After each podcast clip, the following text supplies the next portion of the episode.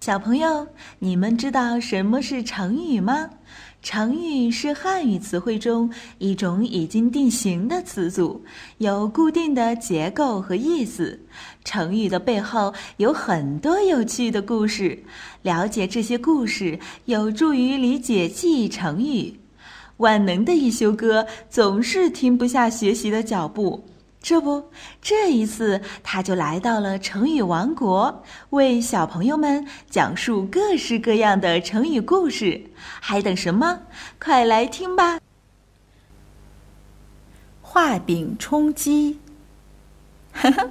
问小朋友一个问题：画在地上的饼可以吃吗？在古代，有个人叫卢玉，他在魏国做官。因为他给国王出了很多好主意，所以国王很信任他。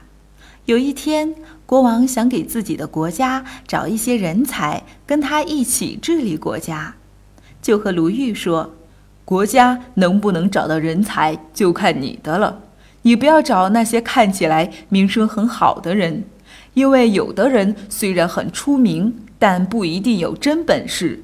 所以你一定要选清楚了。”名声就跟在地上画了一个饼一样，是不能当真的。后来，卢玉真的找到了一批有真本事的人，人们把这个故事总结成了一个成语，叫做“画饼充饥”，来说那些只会空想来安慰自己的人。小朋友们当然知道，画在地上的饼是不可以吃啦。但是小朋友们也要知道，我们做事要脚踏实地，不能自己骗自己呀。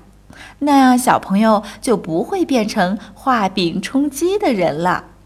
好了，想要了解更多内容，微信关注“艺修哥”，记住是艺术的“艺”哦。